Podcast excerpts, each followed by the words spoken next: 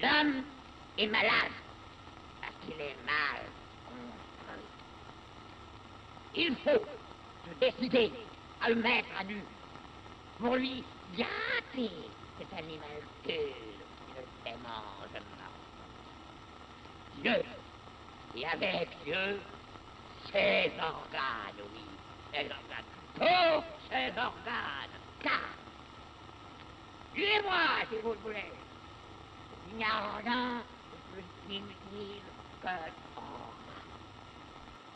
Bom, vamos lá. Bom dia. Chegou aquela hora da semana que.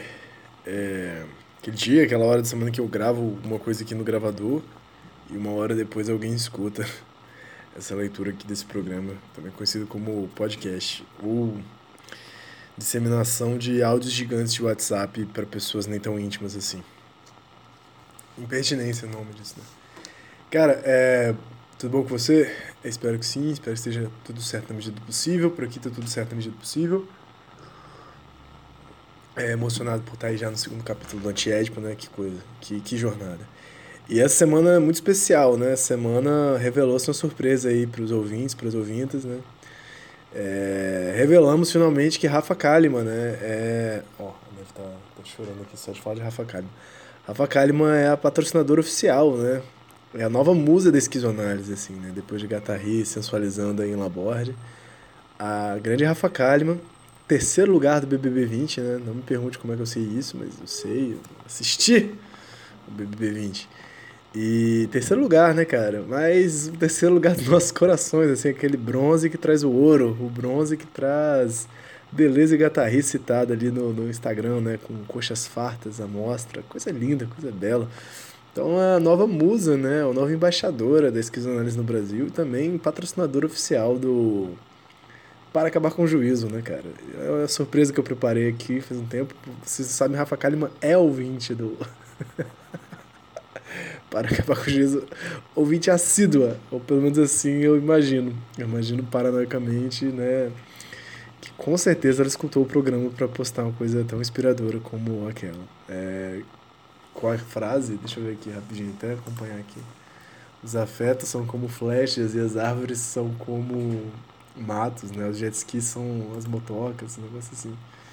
Rafa Kalimann. Oi, Neve. A Neve tá, tipo, no novo regime aqui que ela não vai comer tão rápido, assim. Aí acho que ela tá meio bolada. Aqui, a famosa famigerada foto delesiana e gatarriniana. Os afetos atravessam o corpo como flechas, são armas de guerra. Gilles Deleuze e Felix Guattari. Então, quem quiser saber mais, belo, belo salto azul que ela tá vestindo, além de uma bela frase, um bela, belo salto azul nesse closet. Mas curioso, né? Continuando falando sobre essa. Olha, logo em seguida, a foto anterior é ela abraçada com o menininho da África, assim, um menininho, um menino da África, com seus olhos claros, assim, né? Os olhos dela. Tipo, uma Angelina Jolie, crente brazuca, assim, tá ligado? É, nesse pique. A, a Lara Croft que a gente merece. É, e minha teoria, né, quando eu vi esse, esse acontecimento, já são quase três minutos só de introdução, né, mas minha teoria é que houve uma reversão bíblica, né? Ela trocou de Bíblia e antes ela estava evangelizando e edipianizando as pessoas lá na África, né? Com suas missões, literalmente. É, e aí, num surto, encontrando o antiédipo, ela teve que se desedipianizar, né? Descolonizar seu próprio inconsciente, portanto, toda a produção também, né? Materialista e, e semiótica, né? De de caridade, de salvação. E aí é a nova Rafa Kalimann, nova Rafa Kalimann decolonial e anti-imperialista, anti-edipiana.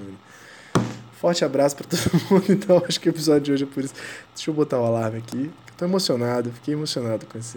Com No mesmo dia, o, o deputado, o deputado, senador citou, né, é, Deleuze Guattari também na CPI da Covid, cara. Falou de máquina de guerra e falou erroneamente, sim, falou de um jeito meio errado sobre máquina de guerra, mas tá tudo bem, né? O que vale é a divulgação científica. Vamos lá. Botei aqui 20 minutos. Caraca, não, botei 6 dias aqui. Calma, hoje é quinta.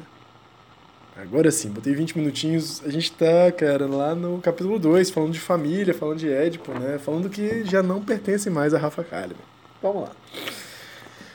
Cara, a gente tá na página 74 no 2.1.2, a reviravolta de piano na psicanálise, só que a gente está lá embaixo. A gente está falando, é bom lembrar, né? O título do da sessão né, é o imperialismo de Édipo, né? O 2.1 é o imperialismo de Édipo. E ele colocou, só recapitulando, né, para mim também, no 1.1, né, no primeiro parágrafo, seus modos, né? Que aí os modos pode ser, cadê? É, pré de piano, exo de piano ou pare de piano para outros povos, né? Nossa, assim, aí os modos como o Édipo vai sendo imperialista nas crianças, nos loucos e nos povos nativos também. Né? Pelo menos assim foi. Só dar uma recapitulada mesmo. E aí agora a reviravolta é de piano na psicanálise. Como é que Édipo fez esse guerigueri, esse bem bolado, né? Se, se colou na psicanálise de uma forma tão bizarra, né? Até mesmo quando já não tem mais tanto Édipo assim, quando é estrutura, estrutura ainda é super edipiano. Mas vamos lá. Aí a gente parou lá na metade desse parágrafo, assim, da página 74 tem assim, ó, um discípulo de Lacan. Tempo para você encontrar aí, pra você não precisar pausar esse podcast. Um de Lacan. Gente, lembrando que se vocês precisarem do PDF disso aqui, eu tenho, tá? Vocês pedem aí e falam, ah, dá o PDF. Qualquer coisa você baixa também aí, que não é difícil não. E o PDF o bom é que ele é sincronizado aqui, né?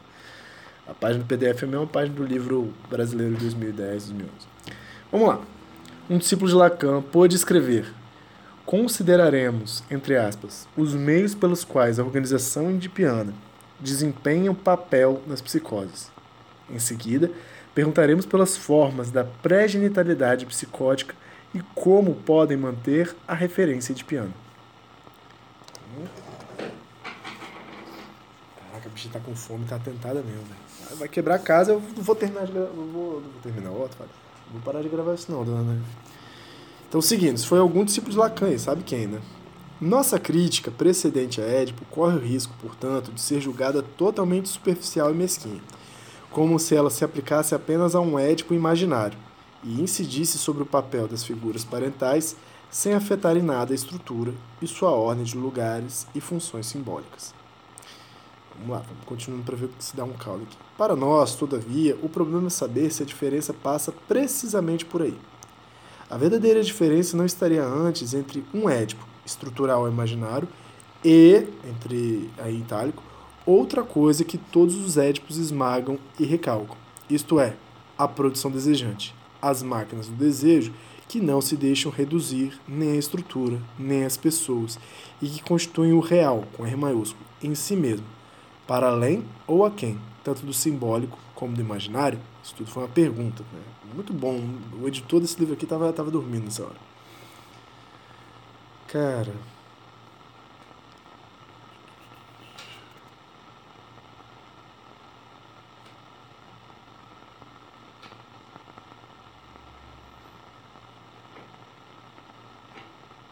Bom, vou repetir só como pergunta mesmo, né?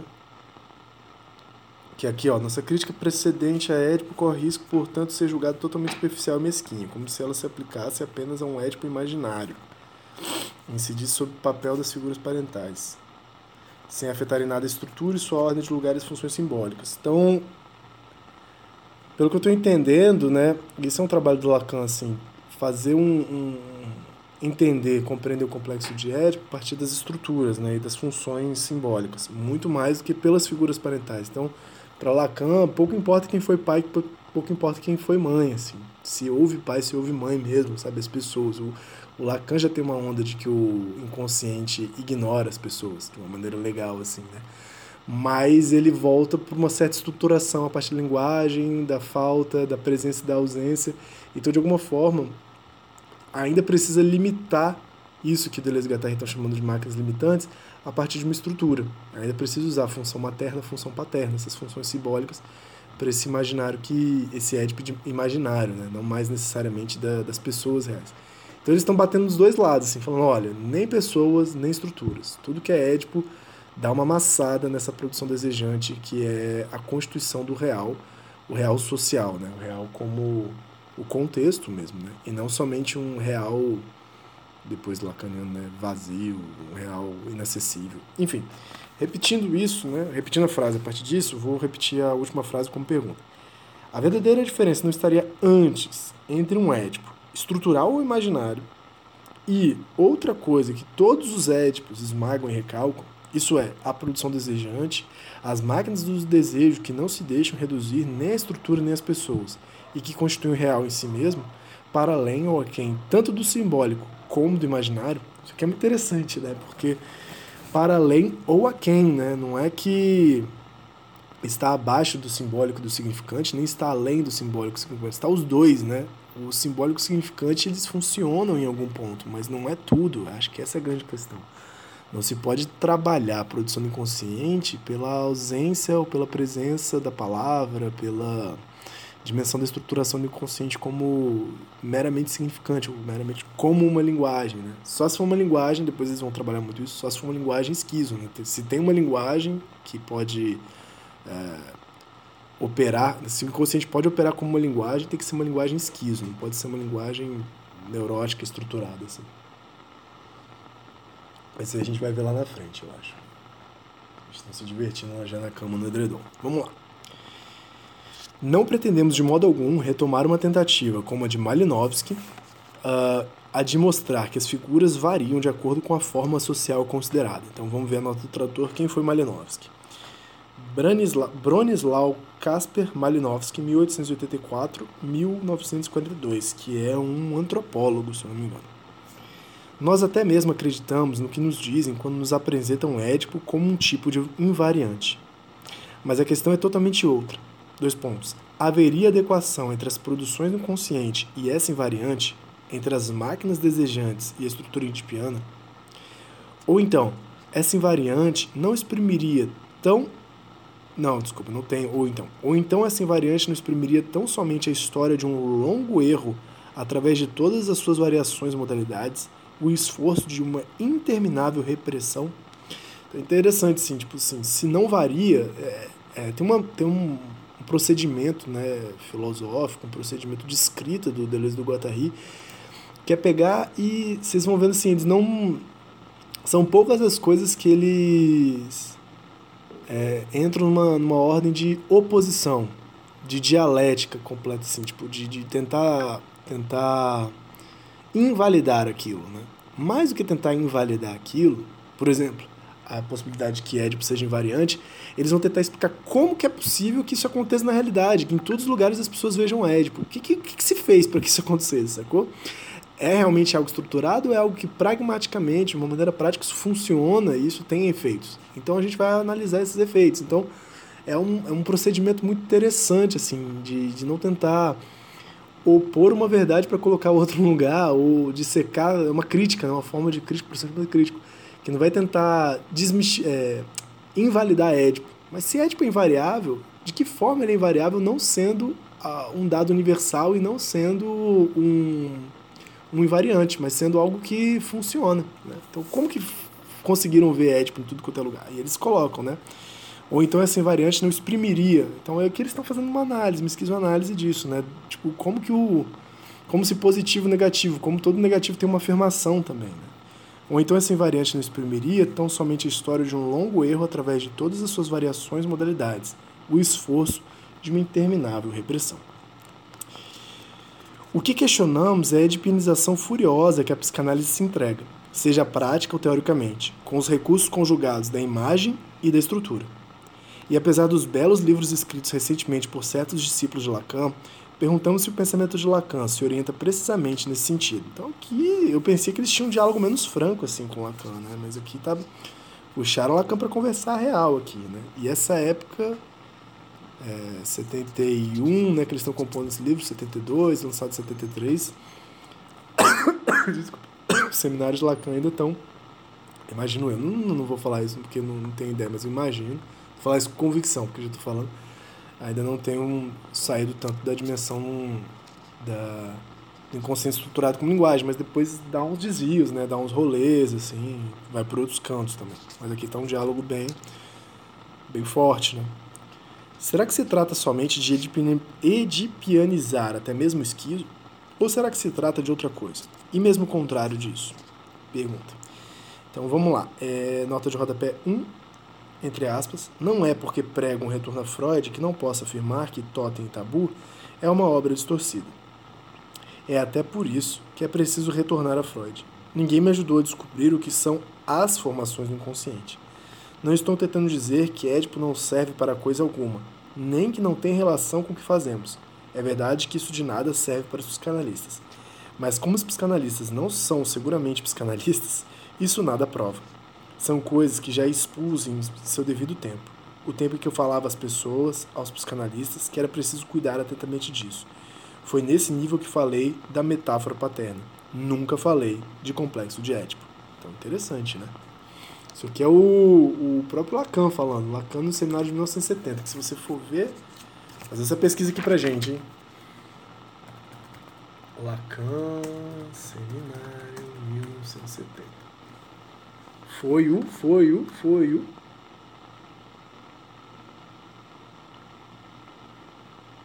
Cara, parece ter sido o 17.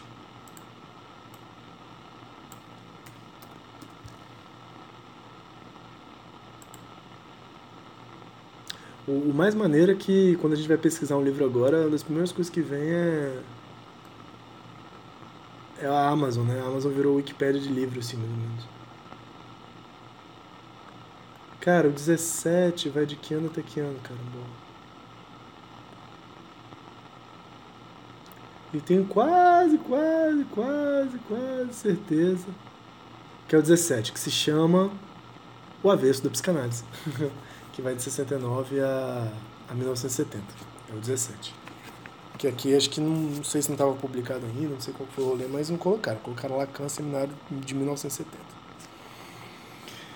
Esquizofrenizar. Esquizofrenizar o campo do inconsciente e também o campo social histórico de maneira a explodir o jugo de Édipo e a reencontrar em toda parte a força das produções desejantes. Reatar no próprio real o liame da máquina analítica do desejo e da produção? Interrogação. Caraca, eles estão fazendo muitas perguntas e eu estou perdido porque parece tudo afirmação. Isso porque o próprio inconsciente não é estrutural e nem pessoal. Ele não simboliza, assim como não imagina e nem figura. Ele maquina, é maquínico. Nem imaginário, nem simbólico. Ele é o real em si mesmo. O real impossível e sua produção. Real impossível está entre aspas aqui, tá? Então aqui eles estão dando uma afirmada muito forte, né? Nem figurativo, nem é, estrutural, mas maquínico, no sentido de produtivo e que produz o real, né? Nem imaginário, nem simbólico. Ele é real em si mesmo, não é um real do, do real em relação com o imaginário com o simbólico, né? Que não seria acessível. Mas é um real em si mesmo que produz a realidade social. Cara, aqui tem uma implicância e um bom, um bom jogo né, de encontro do Deleuze do Guattari, porque o, o Deleuze, ele é, até onde eu sei, né, não costumo ler o trabalho sozinho do Deleuze, assim, é um, um, filósofo muito bolado com a representação, né, com, que, com, com o negativo e com a representação, como que a história da filosofia se rendeu a uma história muito edipianizada, né, das representações, de algo que representa outra coisa, algo que se apresenta a partir de outra coisa, ou algo que nega algo para se apresentar de alguma forma, né? Por essa via da, da crítica do negativo e da representação, das representações. Então aqui eles estão fazendo uma um psicanalista e um filósofo, né, entram de cabeça assim na ideia do inconsciente em Freud e Lacan para tentar desestruturar, né, desfazer esse campo das representações, né? que está tanto na estrutura quanto na figuração, por assim dizer, né? De ver em tudo uh, ou a figura do pai e da mãe ou a estrutura das funções de pai e de mãe, né? Como se isso se repetisse, essa, essa manutenção de uma certa repetição da existência. Epistemologicamente falando, assim, no sentido né, conceitual, é interessante para poder ver algo que se produza, algo que seja independente, algo que seja transformador no campo do pensamento. Então, isso é muito interessante. No campo político, é muito interessante para pensar outras proposições, assim, de, que não, não tenham que é, ser passar por uma ordem de representação, seja no campo da, da política mesmo, né, política representativa, mas de uma atividade que não seja de uma atividade política, analítico-política, que não seja distinta da própria ação. Tem que pensar antes, representar perfeitamente aquilo que vai ser feito, mas é algo feito em movimento e no qual as ações são analisáveis, né? Ou são, é, são analisáveis ali mesmo. Não sei, acho que eu dei uma viajada agora eu tô, tô meio longe aqui, mas eu acho interessante esse parágrafo para ver. Eu acho esse capítulo muito difícil, assim, falar a verdade, até porque tem que se debruçar mais em, em psicanálise em Lacan, né? Mas é um livro difícil mesmo. Espero que esteja dando pelo menos para acompanhar. Então, pra gente terminar o parágrafo, vamos embora. Mas o que é essa longa história? Se a consideramos apenas no período da psicanálise. Então, qual é a história da edipinização, né? do acoplamento do Édipo que é, tira essas máquinas, né? tira essa maquinação do inconsciente que é produtivo. Ela não transcorre sem suas dúvidas, desvios e arrependimentos. Laplanche e Pontali notam que Freud descobre, entre aspas, o complexo de Édipo em 1897, na sua autoanálise, mas que o formula teoricamente apenas em 1923, em O Eu e o Isso. E que nesse entretempo, Édipo tem uma existência sobretudo marginal, entre aspas, isolado, por exemplo, num capítulo à parte sobre a escolha do objeto na puberdade, em Três Ensaios sobre a Teoria da Sexualidade. Aí tem o um nome em alemão, né? É, ou sobre os sonhos típicos, a interpretação dos sonhos, de 1990. É, então, Três Ensaios sobre Teoria da Sexualidade de 1905 e o Interpretação dos Sonhos de 1900. Então, é só em 1923, né? Curioso. Então, em 1897, Freud descobre em sua autoanálise, né, que ele fazia, tanto que a condição para o analista estar em análise, né, exceto ele, porque ele conseguiu se colocar em autoanálise, é, para se tornar analista tem que estar em análise, né, tem que passar por uma psicanálise. Em 1923, ele consolida, né, ou formula teoricamente o Édipo, no artigo importantíssimo, né, o eu e o isso, que instaura a segunda tópica do inconsciente. Mas ele aparece marginalmente, né, no Três Ensaios sobre a Teoria da Sexualidade de 1905, sobre a escolha do objeto da puberdade, e A Interpretação dos Sonhos, de 1900 é que um certo abandono por Freud da teoria do traumatismo e da sedução não conduz, dizem eles, a uma determinada desculpa, a uma determinação unívoca de Édipo, e nem a descrição de uma sexualidade infantil espontânea de caráter endógeno. Ora, tudo se passa como se, entre aspas, Freud não conseguisse articular mutuamente Édipo e sexualidade infantil, remetendo esta a uma realidade biológica do desenvolvimento e aquele a uma realidade psíquica do fantasma. Édipo é o que esteve a ponto de ser perdido, entre aspas, em proveito de um realismo biológico. A citação do em proveito de um realismo biológico é de Laplanche e Pontali, entre aspas, fantasma originário, fantasmas de origem e origem do fantasma, os tempos modernos. Caramba, de 64. Então,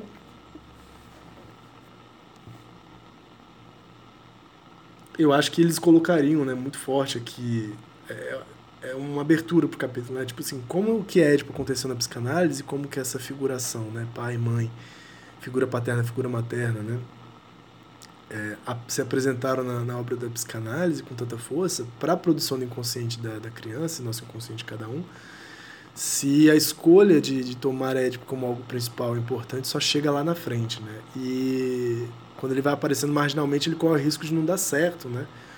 E muito em especial porque isso aqui, ó, Freud não conseguisse, tudo se passa como se Freud não conseguisse articular mutuamente ético e sexualidade infantil. Quando Freud pensa a sexualidade infantil, pensa o perverso polimorfo, que é a criança, né, o bebê, que se conecta e sente prazeres é, sem figuras, né?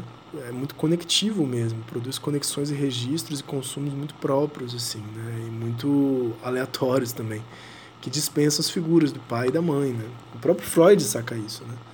Que não é um, é um prazer do globo da orelha, é um prazer com o cabelo, é um prazer com os objetos né? do, do, do mundo. Então é como se não fosse fácil encaixar onde que entra essa questão do, da, da, castração, onde que entra essa questão da lei, onde que entra essa questão do incesto, quando a sexualidade infantil está super espalhada, assim. Realmente é algo que dá para ver no Três Ensaios sobre Três Ensaios sobre a Sexualidade. Três ensaios sobre a teoria da sexualidade. E na volta, remetendo esta, ou seja, a uma realidade, a, a, sexualidade, a uma realidade biológica do desenvolvimento e aquele é tipo, uma realidade psíquica do fantasma. Então é como se esse acometimento né, dessas pulsões, dessas indicações em direção ao mundo, dessas conexões fosse de uma realidade biológica, né? E o Édipo fosse esse efeito de fantasma, assim, que desce quando o aparelho psíquico fosse se montando, assim, entendo, né? Talvez fazendo essa troca, assim, da, da, do apoio, né?